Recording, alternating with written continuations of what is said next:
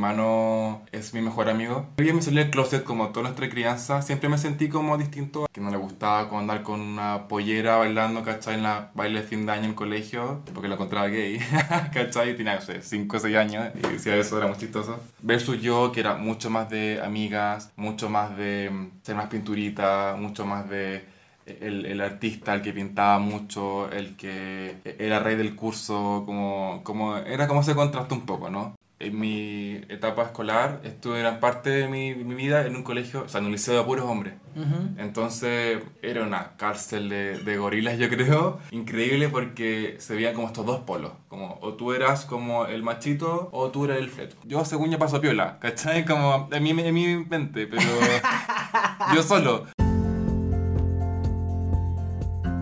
Acabas de escuchar las palabras de Rodrigo, nuestro invitado a la entrevista de hoy y al último Instagram Live. Rodrigo es el mellizo gay de su familia y nos contará cómo ha sido su experiencia, su salida del closet, la relación con su hermano, que es también su mejor amigo, y muchas otras cosas más. No olvides de suscribirte, recomendar este podcast si te gusta y te quiero pedir por favor, si te gusta este episodio, coméntalo, comparte, dale 5 estrellas si es que puedes en tu plataforma donde escuchas podcast y síguenos en Instagram, Un Gay en Chile Podcast. En este episodio, Mellizo y Gay entrevista a Rodrigo Figueroa, hablaremos de la cuarentena y los cambios que seguimos observando. Les recomendaré un excelentísimo libro llamado Ética Promiscua, una guía práctica para el poliamor, las relaciones abiertas y otras aventuras, y les dejaré invitadísimes a escuchar el próximo episodio donde entrevisto a un conocido transformista de Santiago. Aquí empezamos, no te despegues.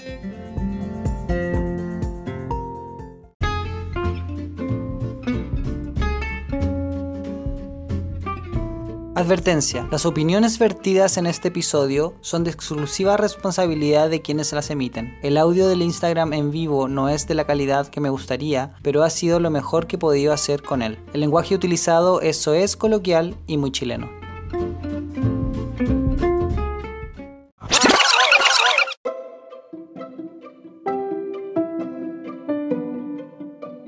Actualidad. En esta semana han pasado muchas cosas. He estado mucho más ocupado últimamente. Les quiero contar esto un poco mezclándolo con el Instagram Live en vivo que tuvimos el domingo anterior y también con las reflexiones que saqué de ahí. Y básicamente esto va a ser entre actualidad, reflexiones y otras cosas más. También les quiero pedir disculpas por haber subido el episodio tan tarde, pero la verdad no pude hacerlo antes. Interesante que volvieron personas como del pasado a conectarme, eso también me distrajo un poco. He estado mucho en chat eh, conversando con otras personas, me ha llegado buena retroalimentación del podcast, eso también me ha gustado. Les quiero contar que estaba leyendo el libro Ética Promiscua, que se los voy a recomendar por supuesto en la sección de tips y sugerencias, pero este libro me ha hecho reflexionar mucho y no porque me traiga a colación cosas que no supiera, sino que porque eran cosas que yo había pensado hace tiempo y haber tenido la opción de encontrar esto resumido, expresado con esas palabras, a mí me encanta. También me ha hecho pensar bastante respecto a el tipo de relación que quiero con Javier y con cualquier persona que quiera entablar una relación conmigo. Nunca había estado tan contento con mi cuerpo respecto a la disciplina de hacer ejercicio. De hecho, yo sé que suena algo como súper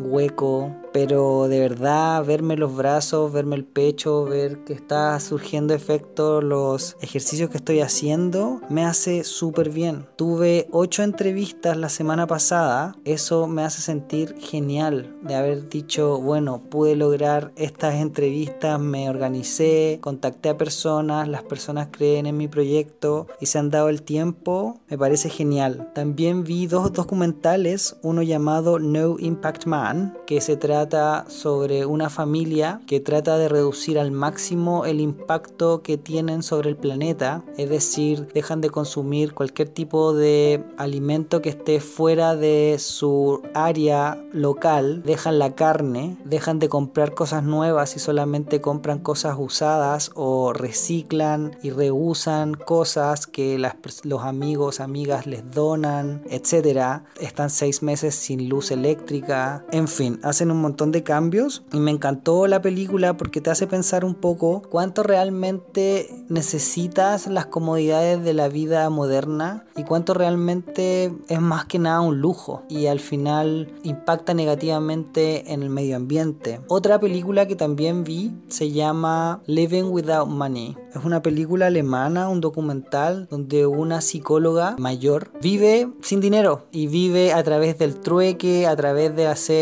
pequeños trabajos, a través de dar cosas para obtener otras cosas. Y básicamente tiene este sentido de la economía local, de cómo hacer una especie de tribu donde todos nos ayudamos a todos sin necesidad de pensar en el dinero, pero pensando en cómo tú puedes donar tiempo, que al final es muy similar a lo que hacemos, pero que todo lo terminamos basando en dinero. Y si tú lo piensas, hay personas cuyos trabajos están muy, muy, muy valorados y otros que están muy infravalorados. Y bueno, y esto trata de romper un poco ese esquema. Dos documentales que dan para pensar que me gustaron. También contarles que he estado con trabajo, he estado realizando mis clases, estoy más contento, más cómodo con ellas, siento que estoy realizando un impacto positivo en estas personas, así que me siento mucho más cómodo y también contarles sobre Grindr que últimamente me ha hecho bastante bien. Siento que suena mal, pero que lo conversé con alguien de Grindr, es que la cuarentena me ha hecho sentir muy bien. Y a diferencia de lo que pensaba al principio, ahora me está agradando el tener que quedarme en la casa, el no tener que salir a trabajar, no tener que quizás ver a ciertas personas que no me interesan, no tener que estarme topando con mucha gente en el metro, en la micro, tener que estar yendo apretado, tener que salir corriendo, tener que levantarme dos horas antes para poder salir a algún lugar, etc. Siento que son los privilegios de poder vivir una cuarentena en casa de manera cómoda, yo imagino que ese privilegio no lo tienen todos. Esa ha sido mi semana.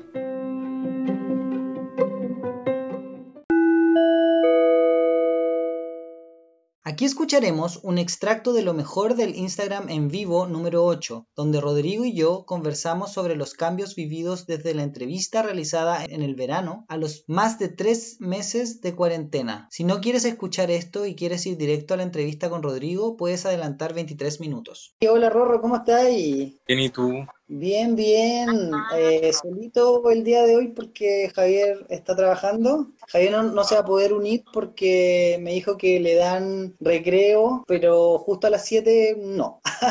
Así que no se va a poder unir. ¿Cómo está el Javier? Bien, pues mira, si tú lo vieras, ¿cómo está? Javier, contento, siento yo que está aprendiendo harto en ese trabajo, porque Javier no, había tenido nunca un trabajo que yo sepa como en el área de la salud. Entonces igual es un ambiente nuevo, es como harto aprendizaje igual del teje-maneje, pero bueno, no sé si tú cachai a Javier, pero Javier es súper patúo, entonces al final él es como siempre ha sido de aquí, ¿cachai? Hace todas sus cositas. Javier conmigo es muy tímido, así que no sé.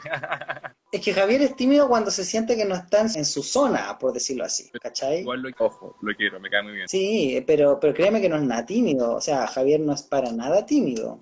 Pareja también es por algo. Ah, sí, po. pero me refiero que como que acá en su casa, ¿cachai? Que es como su zona de confort, como su zona segura. Sí. Javier es un chiste, ¿cachai? Sí. Obvio, que, ¿Y tú, Rorro, qué contáis? ¿Cómo estáis? ¿Qué se teje? ¿Cómo ha estado la cuarentena? Que en realidad eso es lo que más me interesa como que compartáis, porque cuando hicimos la entrevista era verano, hacía calor, estábamos como todos muy relajados, ¿cachai? Bueno, estallido social, sí. Era un clima extraño. Sí, pues éramos muchas personas en ese entonces. sí, era otro mundo, sí o no, otra vida. O sea, igual está la cagada por el tema de eh, estallido social, pero la libertad de poder ir a cualquier parte, en el fondo. yo quizás lo conté en el podcast, ya no me acuerdo, pero partí a mi práctica en marzo, pues, en un liceo. Exactamente, eso, ¿qué pasó con tu práctica? O sea, estuve físicamente dos semanas, que fueron muy irregulares por lo demás, porque estaba también toda como la continuación del estallido social, y los estudiantes se, fugaron, había marcha, no, estaba la cagada, haciendo, era a las 12 todos los días, yo creo. O sea, al final, la práctica, ¿qué pasó? O sea, estoy en práctica un vía online. Hago eh, talleres de acogimiento, de diferentes temas. Estoy con dos alumnos ahí como conversando. Así que me ocupado, pues, obvio, pero no es como lo esperable, lo que vemos como en, clase, como el colegio ideal, pero también... O sea, como sería un colegio común, claro, no es una situación común tampoco espero como más de esto, sí, aparte que, voy a pedir también si estamos en una plena pandemia. Que eso mismo, eh, aparte que estamos en un momento muy extraño. Y créeme que no hay como ninguna preparación por ningún tipo de entidad, los colegios no saben qué hacer. Están, claro, o sea, nadie sabe qué hacer. Nadie sabe qué hacer, las autoridades no saben qué hacer, ¿cachai? Eso, o sea, como que yo nomás estoy como ya esperando salir en julio a poder ingresar y titularme y chao pescar nomás. Pues. Oye, Rorro, ¿y, qué onda tu salud mental? ¿Cómo estáis de ánimo, tu familia, amigues, eh, círculo cercano? La verdad es que cuando comenzó todo esto eh, fue más terrible, así como pensar falta, como siendo optimista, ojalá que de aquí a agosto termine, como que está en esa parada un poco, como ya siendo como más práctico con, con lo que está pasando y darle como una fecha, algún límite. Pero ya después yo creo que fue como ya en abril que como que ya lo solté, como que ya, no sé si me acostumbré, pero como que no, no me es tema así como pensar cuánto falta, cuánto no falta. Claro, como que ya en este momento es como ya que sea lo que sea, ya filo, será un año más, ¿cachai? Entregado, entregado a la vida, ya, ¿cachai?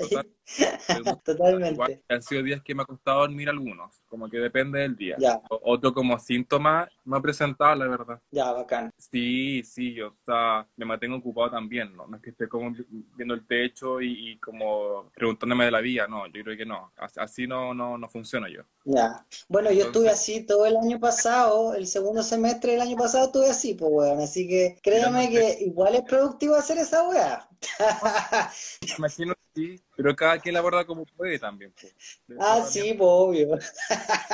Sí, pues sí, es verdad, Sí, de hecho, yo creo que mi crisis existencial me ayudó muchísimo ahora a no haberme deprimido tanto. Y mira, Rorro, de hecho, antes de hacer el live, estaba viendo un documental que se llama No Impact Man, eh, como el hombre sin impacto, como la idea de vivir una familia de tres personas, él, su pareja y su hija, de una manera sustentable o sostenible en el tiempo. Comprar solamente comida de los granjeros locales o de la feria local, ¿cachai? Eh, electricidad, no papel confort, no comprar nada que genere basura, reciclar todo, ¿cachai? Y es chistoso igual, porque claro, no es que yo llegue a ese nivel, pero bueno, vivir con Javier es muy parecido. Javier tiene también sus lombrices, hace composta. Javier también, la basura que sacamos es re poca, porque la mayoría de las cosas orgánicas las botamos y somos muy cagados, yo soy muy cagado. Entonces no nos gusta comprar weá. Entonces como que no generamos tanta basura, ¿cachai? O sea, me encantaría como reflexionar en lo que hace la cuarentena y cómo te altera igual la cuarentena, como a darte cuenta que muchas de las weas que hacemos, siento que son súper innecesarias. O sea, yo lo he comentado muchas veces, yo ahora me ducho cuando se me para el hoyo, cuando ya siento que es como, quiero ducharme porque quiero sentir el agua caliente, porque ya siento que la ropa como que está pegada a mí, ¿cachai?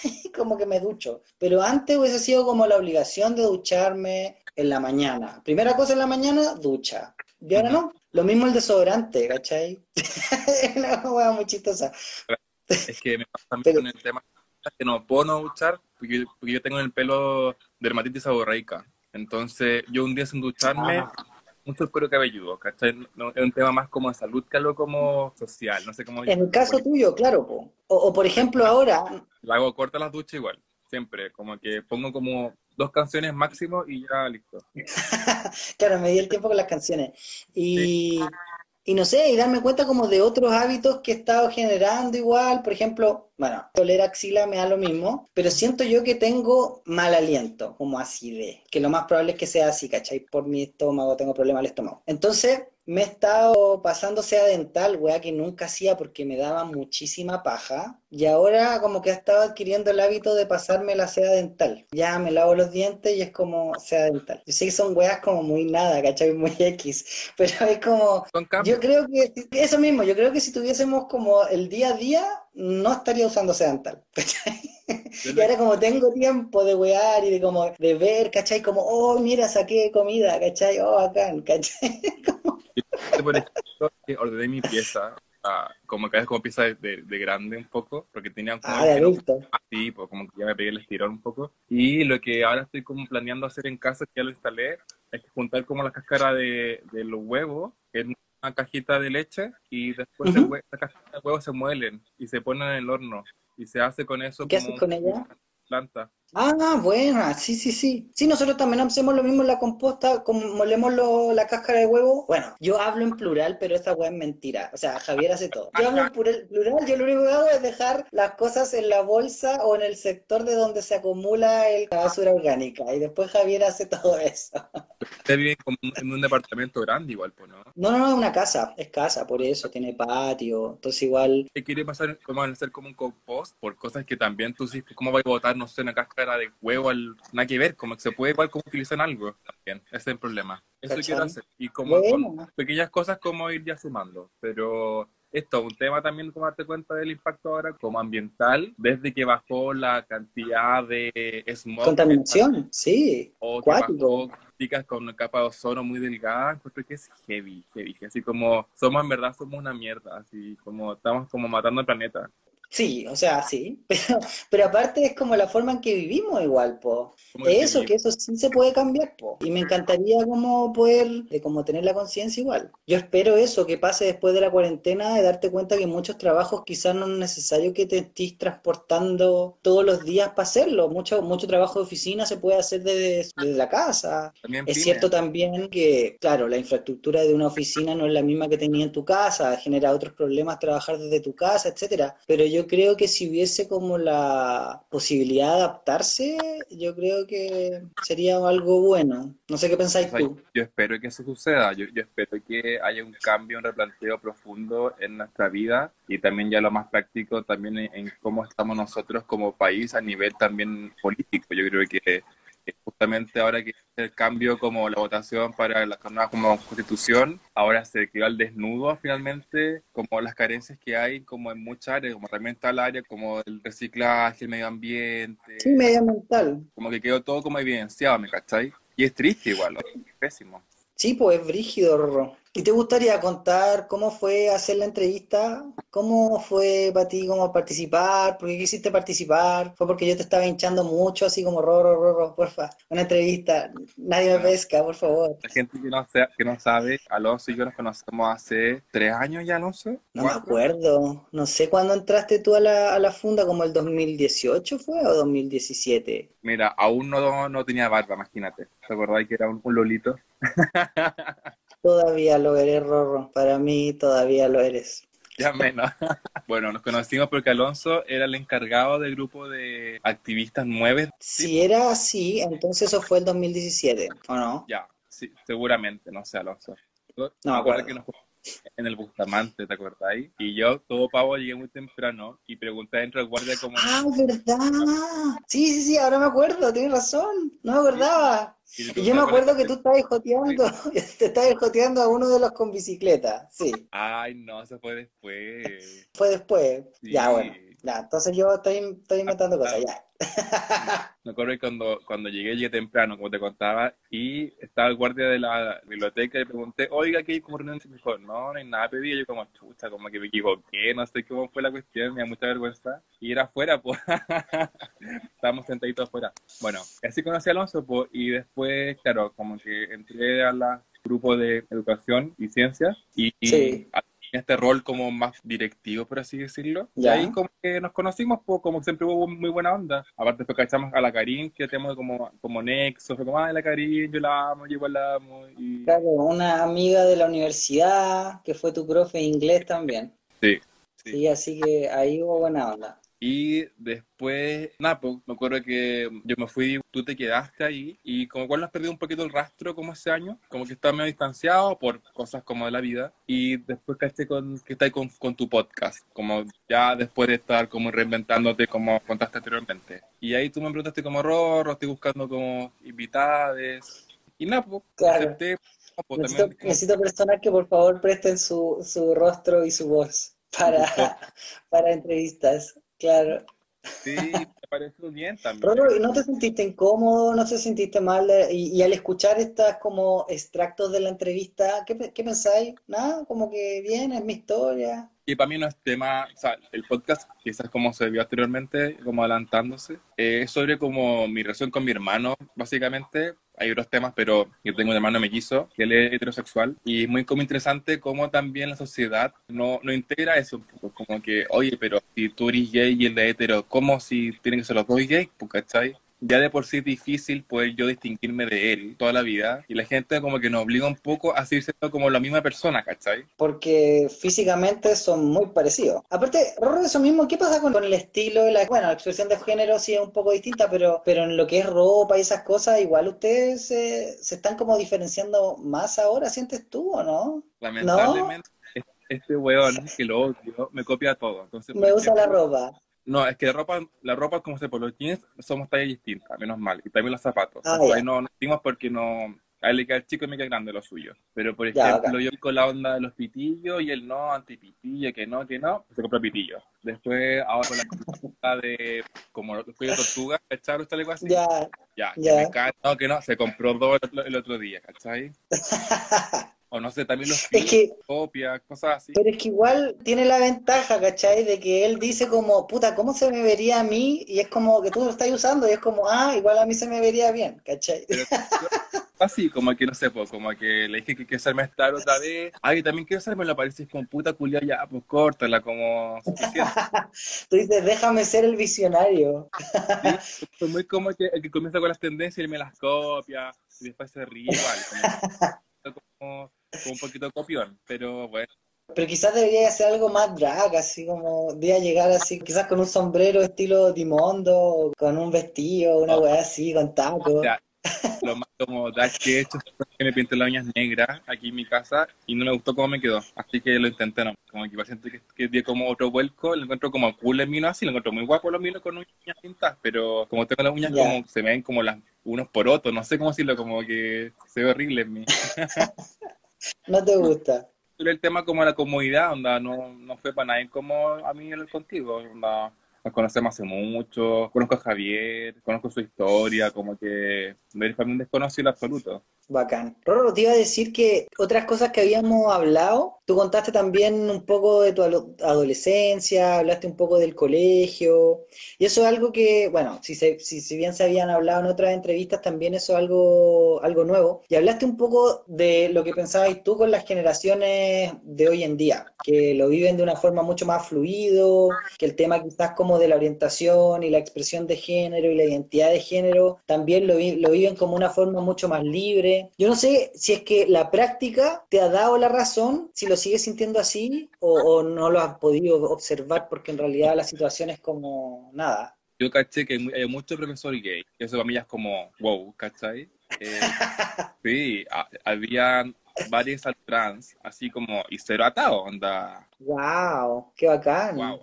Estoy como en el 2050, así me sentía.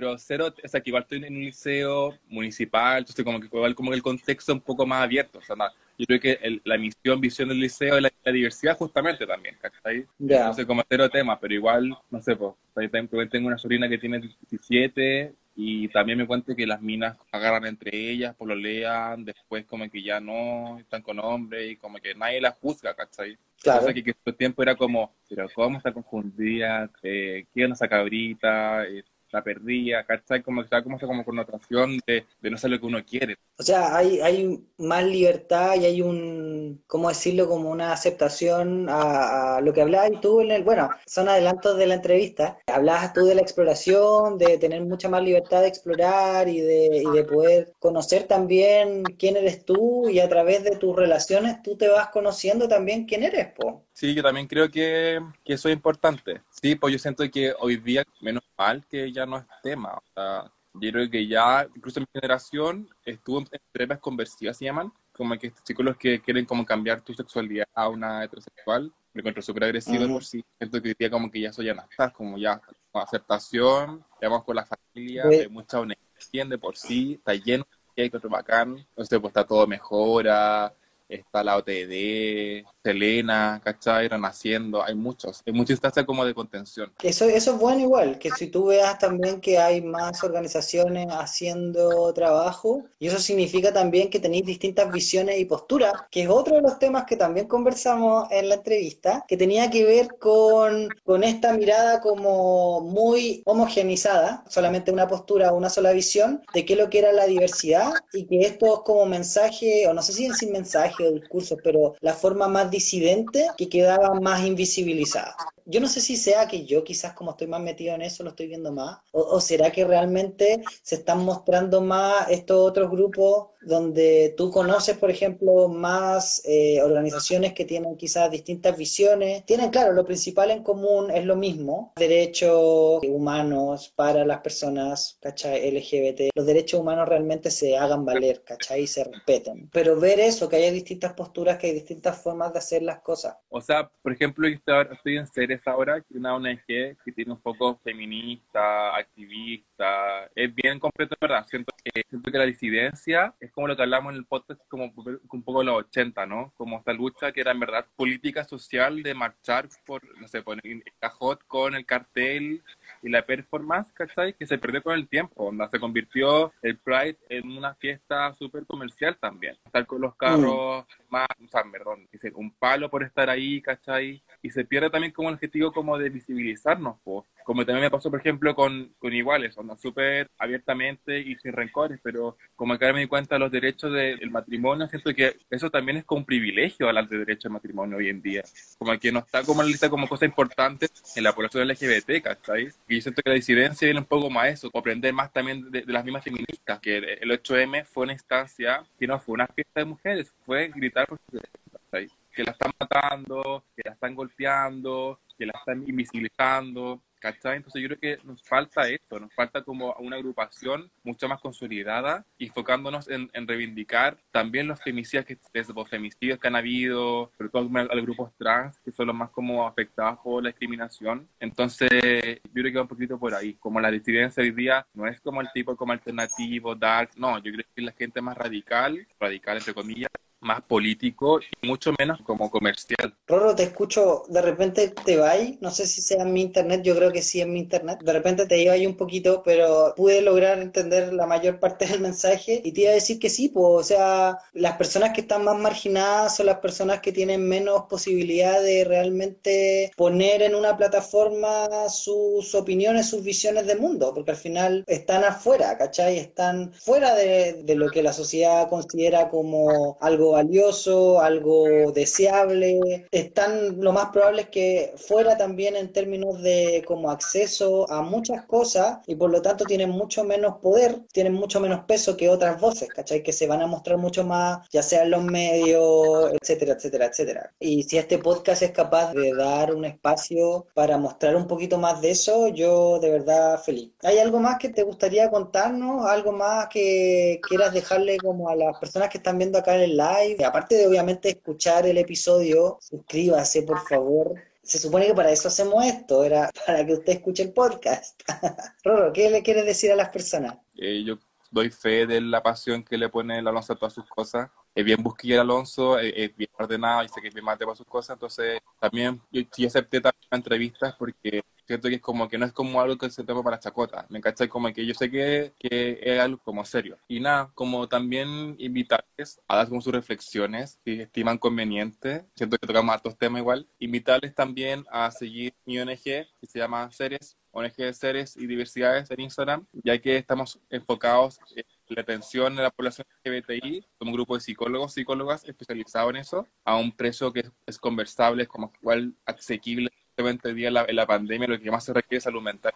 La gracia a ti por eh, haber invitado. Fue una grata como instancia. Y nada, pues darte ánimo tipo, en la pandemia también. Gracias, Rorro. De hecho, una de las cosas que más agradezco de hacer el podcast es que me ha conectado a mi círculo, a círculo de amigues que estaba roto por circunstancias de la vida, por las circunstancias que tú sabes. Entonces estábamos muy desconectados y ha permitido como reconectar con ciertas personas y eso ha sido súper rico. Me ha permitido también conocer otras personas. Si quieres saber más sobre esta historia, conocernos más o acompañarnos a tomar el té, o quieres hacer hacernos preguntas en vivo, sígueme en Instagram, Un Gay en Chile Podcast, y comparte con nosotros esta conversación cada domingo de cuarentena a las 19 horas, hora Chile continental.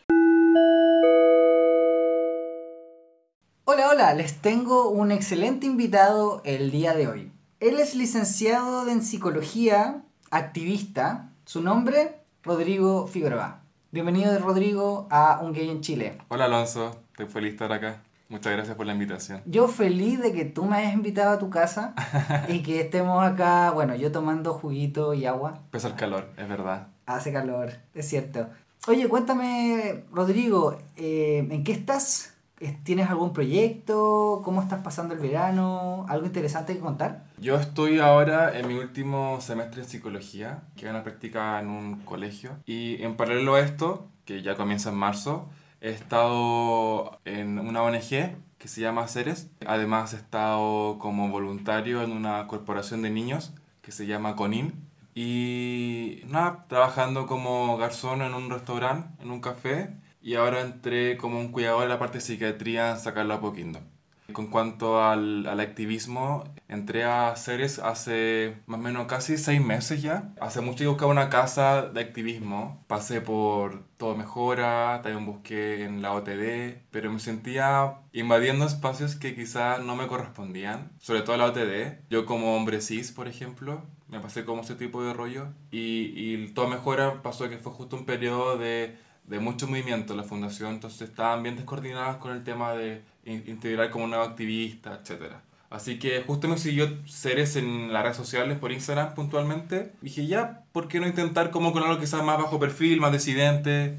Y le escribí, me reuní con Ignacio que me entrevistó y siempre fue como entrar como plan de estudiante aún, porque no puedo atender, pero ha sido genial como la experiencia, como de conocer a otros psicólogos en pos de ayudar a la población LGBT y a su problemas de salud mental. Oye, ¿y qué te motivó trabajar con otras personas? ¿Qué, ¿Qué pasó en ti que te hizo llegar al activismo? ¿Era algo que fue como que nació en casa? ¿Fue algo que tuviste en tu familia? No, no lo vi, no lo vi en casa, en verdad. Fue como que salí del closet y yo creía, o percibía, mejor dicho, que esta como público, población gay, como de fiestas, de descontrol, que no tengo nada contra eso, pero no me sentía con eso muy como identificado como con esta, como, entre comillas, eh, mundo superficial.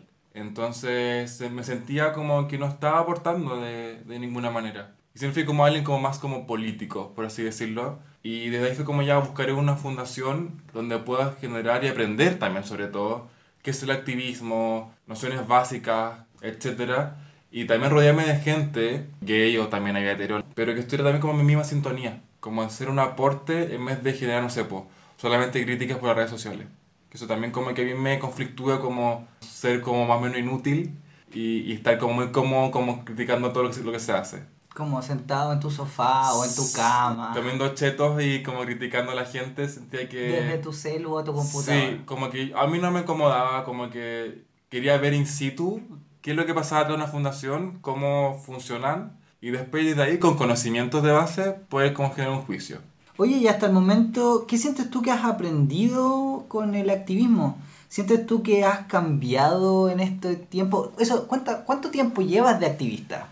Unos tres años, yo creo. Ok, ¿y sientes que ha habido un cambio en ti? Sí, me he puesto más viejo, chico, yo creo.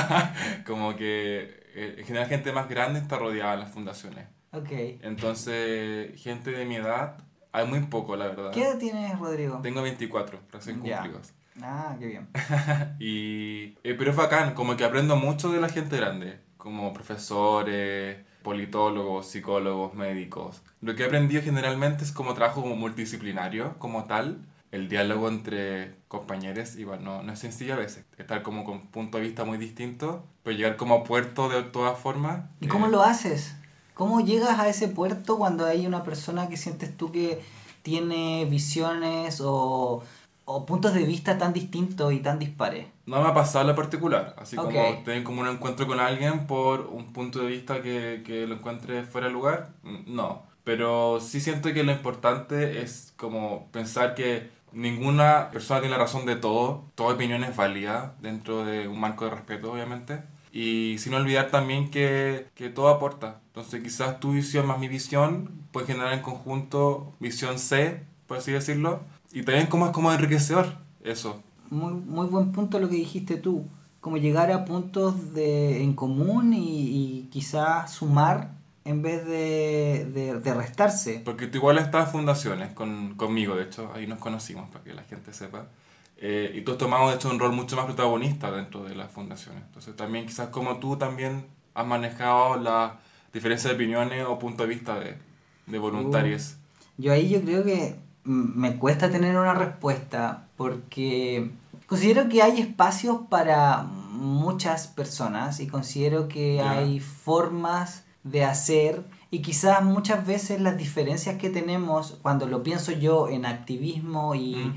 Colectivo LGTBIQ+, eh, considero que a veces son formas o son las eso, las formas de hacer las cosas las que tenemos las diferencias, pero en Mm. muchas cosas del fondo estamos muy de acuerdo. O sea, Estamos remando juntos, finalmente. yo considero, claro, yo considero que todos queremos avanzar en materias de derechos humanos. Obvio. Todos tenemos las ganas y, y queremos ver que Chile esté mejor y que Chile sea un país más inclusivo y que seamos parte, eh, una parte activa de la población y que podamos aportar. Pero considero que a veces nos perdemos quizá un poco en las formas de llegar a, esa, a ese lugar, siento yo. Sí. Eh, Sí. Al menos cuando pienso yo en el activismo de disidencia y diversidad sexual. Sí. Rodrigo, te quiero cambiar un poquito el tema y, bueno, o, o quizás no cambiarlo tanto, pero cuéntanos de tu familia. ¿Sientes tú que has cambiado la relación que tiene tu familia desde que tú comenzaste en el activismo o ya ahora? ¿Sientes tú que saben un poco más? ¿Sientes tú que están como más abiertes? ¿O qué pasa con tu familia y el activismo tuyo? Eh, mi familia está compuesta por mis dos padres, mi hermano mellizo y tengo dos hermanas mayores, una de 41 y otra de 38. Yo vivo con mis papás y mi hermano actualmente y también como familia como Ah, mi, ya, mi abuela con mis tías, extendida, Ah, ya. como que para mí son mis mamás también, como que no Ah, lo veo ok. como una diferencia de, de roles con mi mamá. Pero sí, desde que entré al activismo, yo he prestado a mi casa también para reuniones, han conocido a mis compañeros y la verdad que súper bien como el procedimiento. O sea, yo nunca he tenido un mal rato por, por una cara de mi mamá o mi papá, un comentario fuera de lugar al respecto. Son muy respetuosos. Y les gusta, les gusta como que sea como alguien que está metido como en la zona como de conflicto, como que no me quede como decía como comiendo cheto en mi cama y criticando, sino que generando contactos, amistades, instancias como de poder también conversar, cosas que quizás con ellos no puedo conversar también, po. porque no van, nunca no van a entender del todo, po, ¿cachai? Como que yo lo veo quizás como que están felices que me vean como tan empoderado, entre comillas. Qué bacán. Sí, así lo siento. Qué buena. Oye, ¿y la relación que tienes tú con tu hermano? Porque tienes un hermano mellizo Sí. que se parece muchísimo a ti Así dice. físicamente, sí, exactamente. Ahora no sé en personalidad. Eh, ¿Cómo es la relación con él y el tema del salir del closet eh, fue un conflicto para ti? Uf, todo un tema porque mi hermano es mi mejor amigo. Siempre tiene una muy buena relación. Yo creo que salir del closet para mí fue como un aporte más que como que dejar algo eh, detrás, por así decirlo. Como, como que nos aportó mucho como en, en, en- materia de, de, de, de amor. Previo a mi salida del closet, como toda nuestra crianza, siempre me sentí como distinto a- a- al Diego. Po. El Diego era jugar a la pelota, el Diego era de amigos, que no le gustaba como andar con una pollera bailando, ¿cachai? En la baile de fin de año en el colegio, porque lo encontraba gay, ¿cachai? Tenía, no sé, 5 o 6 años y decía eso, era muy chistoso. Versus yo, que era mucho más de amigas, mucho más de ser más pinturita, mucho más de el, el artista, el que pintaba mucho, el que era rey del curso, como, como era como ese contraste un poco, ¿no? Como más femenino también. Y claro, pues sí me generaban, me generaban y me generaba yo también como esta pregunta de por qué no soy como él, po. ¿Por qué no me mismas cosas que a él? Como que la masculinidad te obliga... Y, y me costó harto tiempo como poder crear mi propia como, como masculinidad. Desde estos elementos que no sentía ni, ni representado por el hetero hipermasculino sexual, ni con el gay que andaba con las uñas pintadas y con la, la boca con rucho. No, no sentía que no era ni fu ni fa. Entonces como que también yo no, no me conocía como gay. Y tampoco estaba asumido hasta los 17 años. Y fue después de una fiesta ah, que conocí a un chico, nos besamos, fue como ya. Esto me encantó, me, me volvió el estómago entero. Y estaba mi hermano justamente ahí dando vueltas en esa fiesta, que fue en un parque.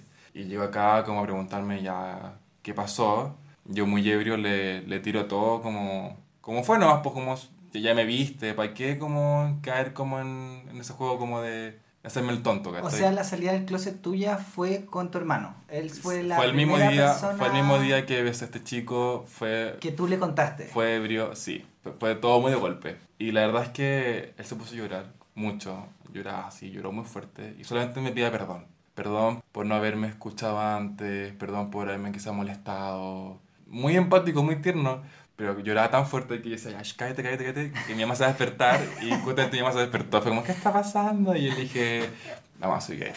Como que ya estaba en esa, Ah, como, o sea, ya sí, está, ya fui, ya ok, fui sí. con todo. Si ya me salí con uno, voy a salir Es con que ya estaba en esa, pues, y después estar Leo llorando, que él nunca llora mucho, entonces era como, ¿qué invento? Pues? Y no, cero imaginación para inventar ahí. Así que tiré toda la carne en la parrilla y mm, después mi mamá se fue a la pieza con mi papá, sentí como un murmullo, pero ya desde ahí como que fueron días bien silenciosos. Porque claro, en ese momento estabas igual con alcohol en el cuerpo, entonces estabas como más envalentonado, Sí, estabas así como ya. no me dio ningún riesgo por nada. Claro, exactamente. ¿Y después qué pasó? ¿Sentiste que...? Es que tengo igual partes borrosas de, la- de esta historia, como que Porque tenías 17 años. Sí. Estabas todavía en el colegio. saliendo de cuarto medio recién. Ah, ok. ¿Fue en el verano? Fue como en diciembre, ponte tú. Fue Ok. justo como antes de la fiesta de graduación. Y era chistoso porque mi hermano, justo en, en el segundo cuarto medio, fue mi compañero de curso, otra vez. Mm. En un colegio mixto. Ok.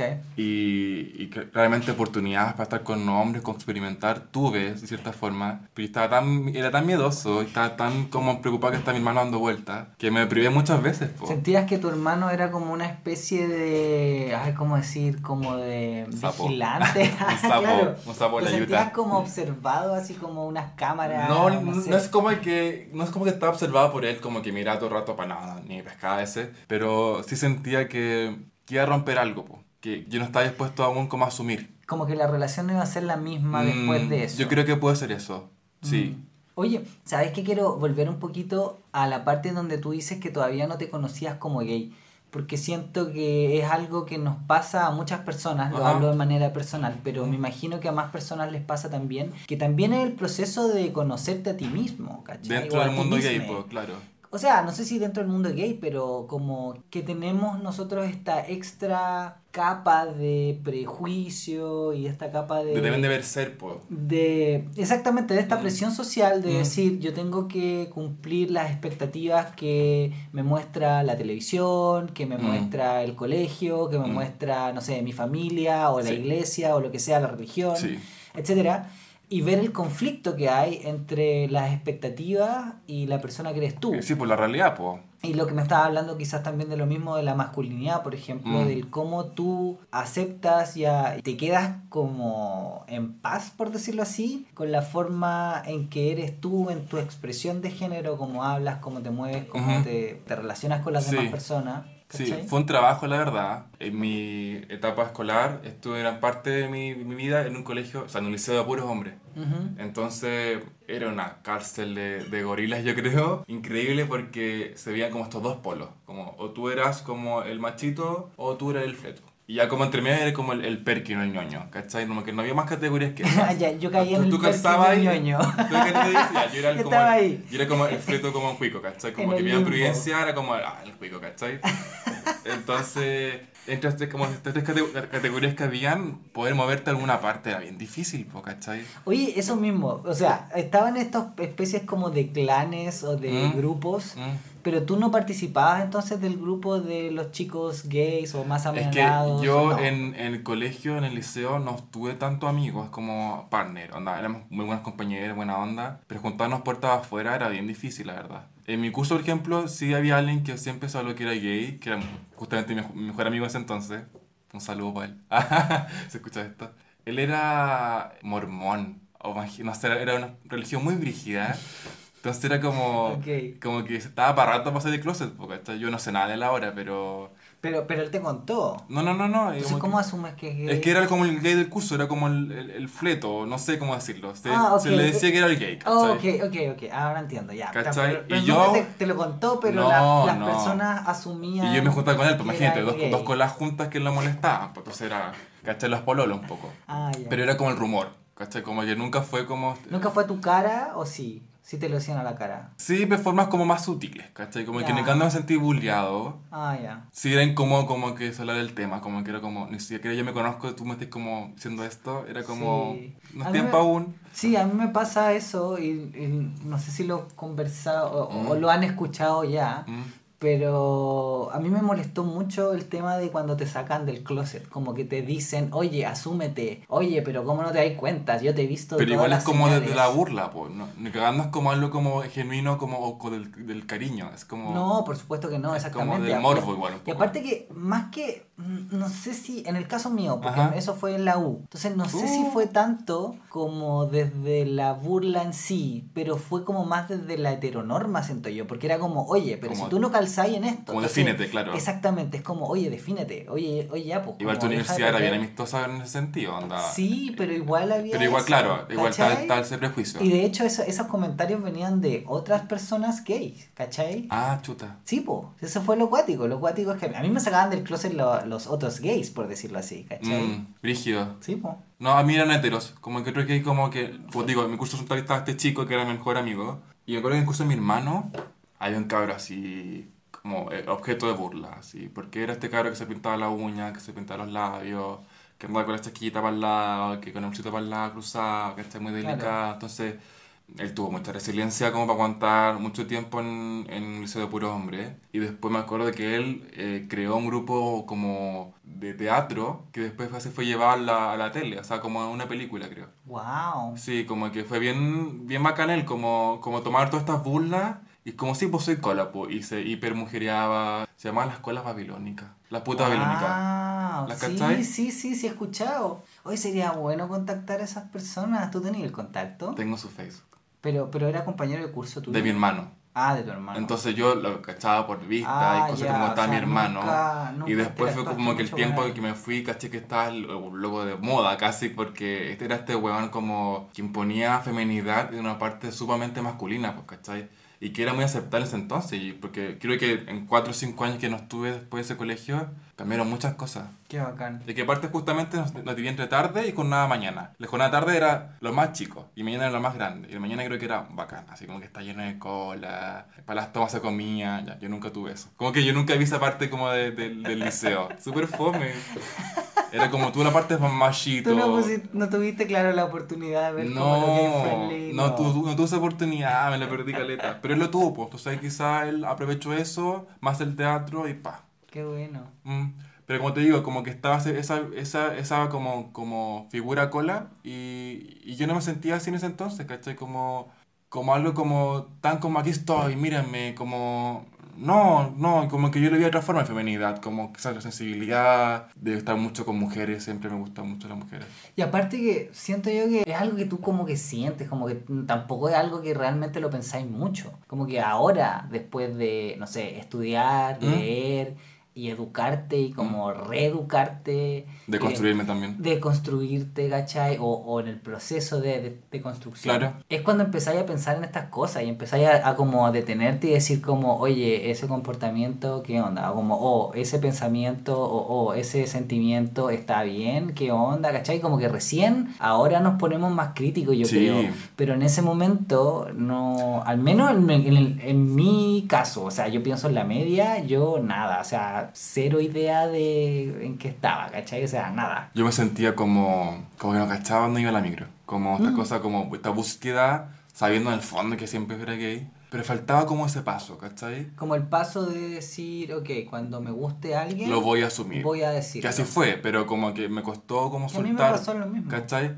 Dentro de esta de como de construcción constante que he tenido, eh, y cuando iba para atrás, sí me sentía como sin herramientas, sí me sentía más bajo perfil, quizás. Porque quizás hoy día, si me dicen cola, me, me reiría, ¿cachai? Incluso como lo tomaría con humor. No sé, como que antes como que era como fatal, como me Es que- que, que, soy gay, claro, como que no Como- te están realmente, o, o el decírtelo no es un insulto. No, más. en lo absoluto. Ya no es un insulto. Pero para mí se lo era como tal, ¿cachai? Sí. Era como, puta, weón, como respétame también, pues nada. Yo según yo paso piola, ¿cachai? Como en mi, en mi mente, pero...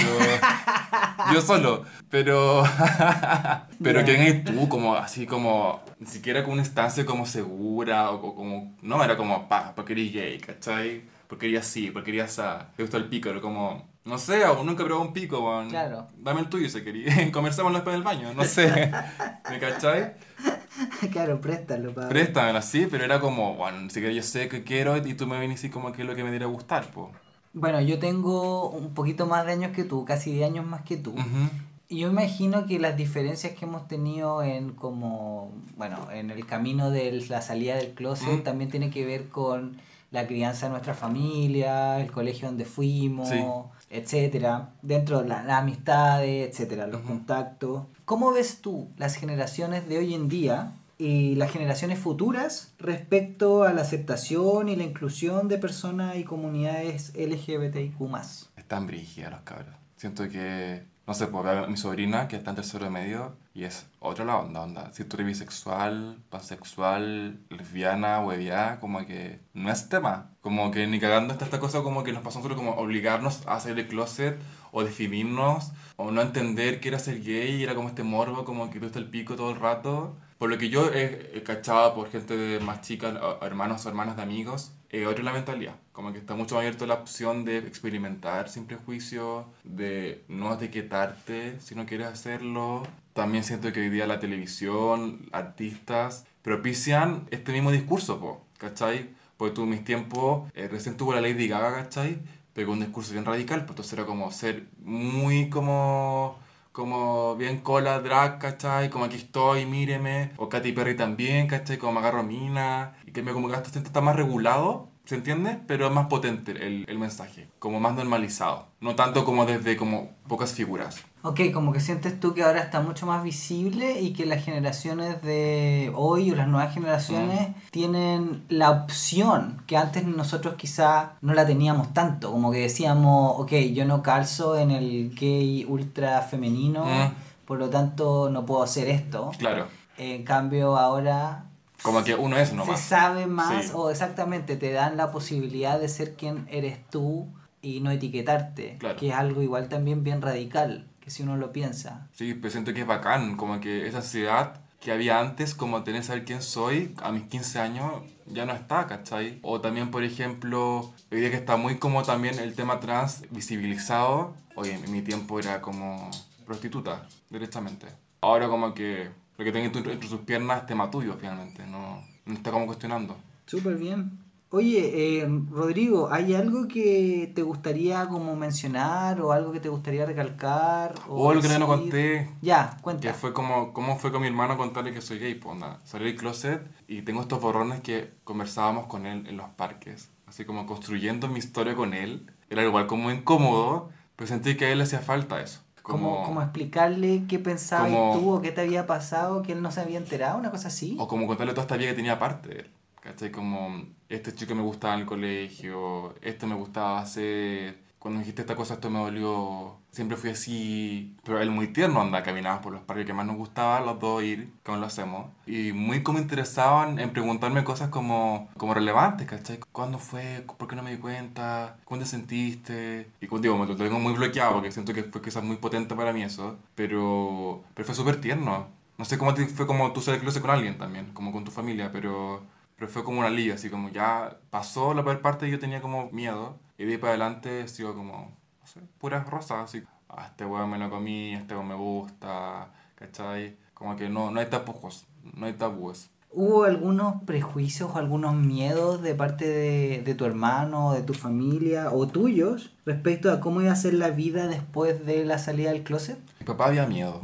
Como ser el cola que no contratan, por ejemplo. Como ser discriminado. Ser el cola sin herramienta, sin voz, con sida.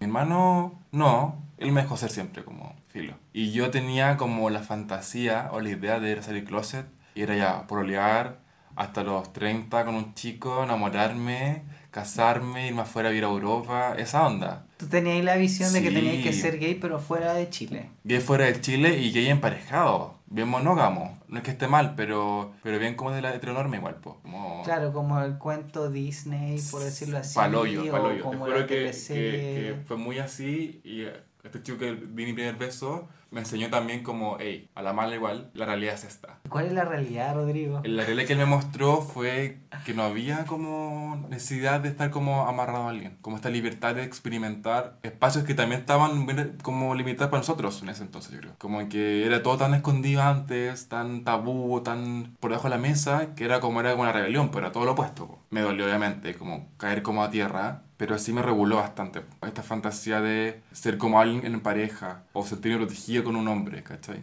Sí. ¿Sientes tú que ahora tienes una forma de ver tu futuro como vida o tu vida, esa tu vida y siendo gay? eh, casado en Europa, nuevamente, siendo gay, mi vida más adelante, yo no soy mucho como de planes a futuro, como que me gusta mucho más el día a día y luchar como cada día también por eso. Pero si me veo como alguien en tema LGBT, ya sea en psicoterapia o en alguna institución, me gustaría mucho eso. El tema trans también me, me encanta. Estudiar bastante al respecto. Normalizar también desde la psicología bastante al respecto. Porque, como te conté atrás de cámara, yo en la universidad me di cuenta que aún existen prejuicios de parte de psicólogos a trans, por ejemplo. O incluso hasta homosexuales o lesbianas. Y triste, po, porque la gente no capta, por ejemplo, cuando vas al psicólogo o psicóloga que tienen corrientes psicológicas, ¿cachai? Como modo de operar. O tampoco saben que esta persona es religiosa y sesgada a ciertos temas que a ti te importan. Y es como, pero pucha, somos personas también, po, y, y como tal merecemos cualquier tipo de comprensión posible. Entonces yo creo que me veo a futuro allí. En cuanto al amor, si me veo con alguien, pero yo soy más regodio en ese sentido. Como que no me conformaré con cualquier tipo de hombre ahora, ¿cachai? Como alguien que también sea como, que me inspire valor, que me inspire rebeldía, que me inspire como, como que esté haciendo algo en pro todos los días. Súper bien, excelente. Eso es todo, entonces te agradezco muchísimo tu tiempo, tus palabras, el espacio Mi jugo, mi agua. y eso. Y Rodrigo, no sé si quieres que te contactemos, ¿no? Mis redes sociales, Si las quieres dar. eh, sí, igual mi, mi cuenta es privada, pero si me quieren seguir, es- Instagram es R Figueroa L, de Figueroa y León L, todo junto. Y Facebook Rodrigo Figueroa León. Eso. Ok. Muchas Entonces, gracias, Alonso. De nada, gracias a ti y espero les haya gustado esta conversación. Sigan viendo el podcast, es muy bueno. Eso, que estén muy bien. Chao. Chao, chao.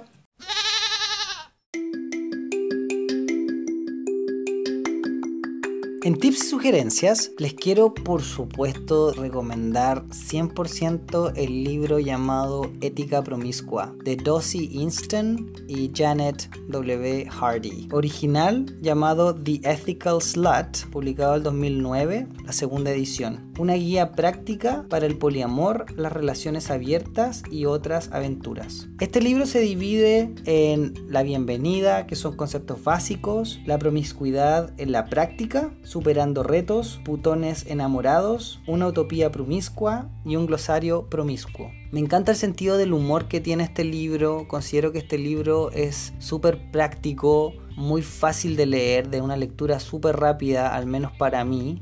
Yo ya siento que me manejaba en la mayoría de los conceptos y de las cosas que se discuten ahí. No sé cómo será la lectura para una persona que no ha hecho como ese viaje de destruir el amor romántico, de cuestionar el monoamor y la monogamia dentro de muchas cosas. Me encanta el libro porque como les digo es simple de leer, es muy anecdótico. Las dos autoras cuentan su viaje y todas sus experiencias y la experiencia que han acumulado de otras parejas o de otras personas que viven en abiertas, poliamorosas, etc. Se ríen mucho de sí mismas. Me encanta que tienen una fluidez muy bacán, es muy LGBT friendly. Bueno, una de las autoras es no binaria, en realidad. Está muy inserto en lo que es LGBT, lo escrito. También contarles que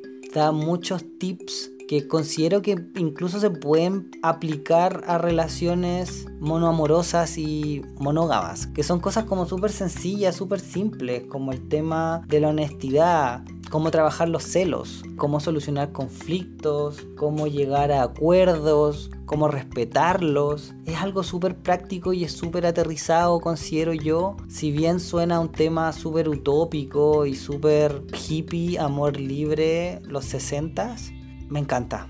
De verdad me encanta muchísimo. Lamento mucho haberlo empezado a leer recién ahora y no haberme dado la lata de haberlo buscado mucho antes y haberlo leído antes. Así que yo no quiero que usted pierda el tiempo. Baje solo internet. Está en internet en todos lados. De hecho dicen que es la Biblia del poliamor. Así que si a usted le interesa saber más, si usted quiere criticarme, por favor léalo para que tenga bases con esa crítica. Les recomiendo 100% entonces que se lean Ética Promiscua y se caguen de la risa y se pongan a cuestionar realmente cómo vivimos las relaciones y que tengamos unos tips, consejillos de cómo hacer las cosas de manera distinta. Me encanta de este libro que tiene incluso ejercicios para poder hacer. Entonces, anda a internet, bájalo. Si no lo puedes comprar, obviamente, estamos en cuarentena. Así que aprovechen, leanse algo entretenido, se van a acordar de mí. Ética Promiscua de Dossie Easton y Janet W. Hardy.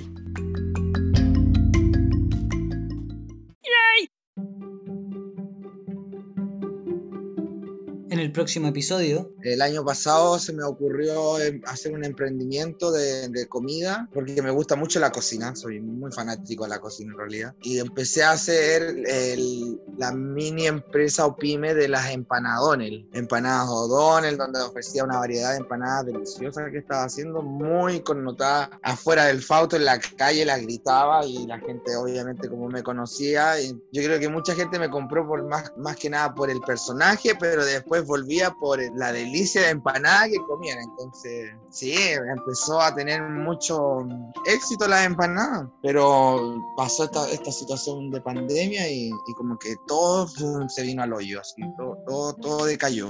Desde que tengo uso de razón que bailo, siempre me ha gustado bailar. Algo siempre me motivaba, me impulsaba. Nunca, nunca sabía qué era, pero eh, ves que lo hacía eh, o lo desempeñaba, era una alegría. Entonces, a través del tiempo y el crecimiento se fue concretando esa emoción, esas ganas.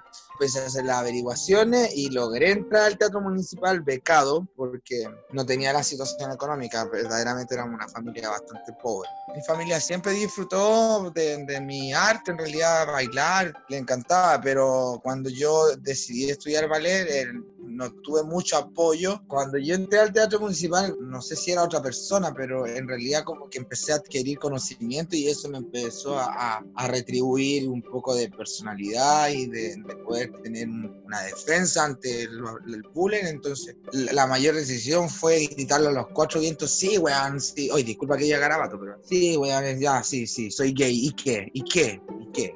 Entonces, eso ocasionó un problema terrible en mi familia, sí, en el colegio me apoyaron y después mis compañeros casi me defendían porque me decían, eso era lo que creíamos que dijera y pues Marín, que, que, tú e, e, eras lo que eras, pero bueno, estaba viviendo en una época que el, decir que era uno gay, no, o sea, yo te digo que hace 16 años atrás o 18 años atrás no era fácil decir soy gay siempre tú sabes que nunca estás solo en la vida, siempre llega alguien y apareció la persona indicada en realidad, que es la persona que, que es como la madre de la Sabrina. Un amigo mío que es un gran amigo mío, él, él me dio alojamiento, me ayudó con la mamá, con su hermano.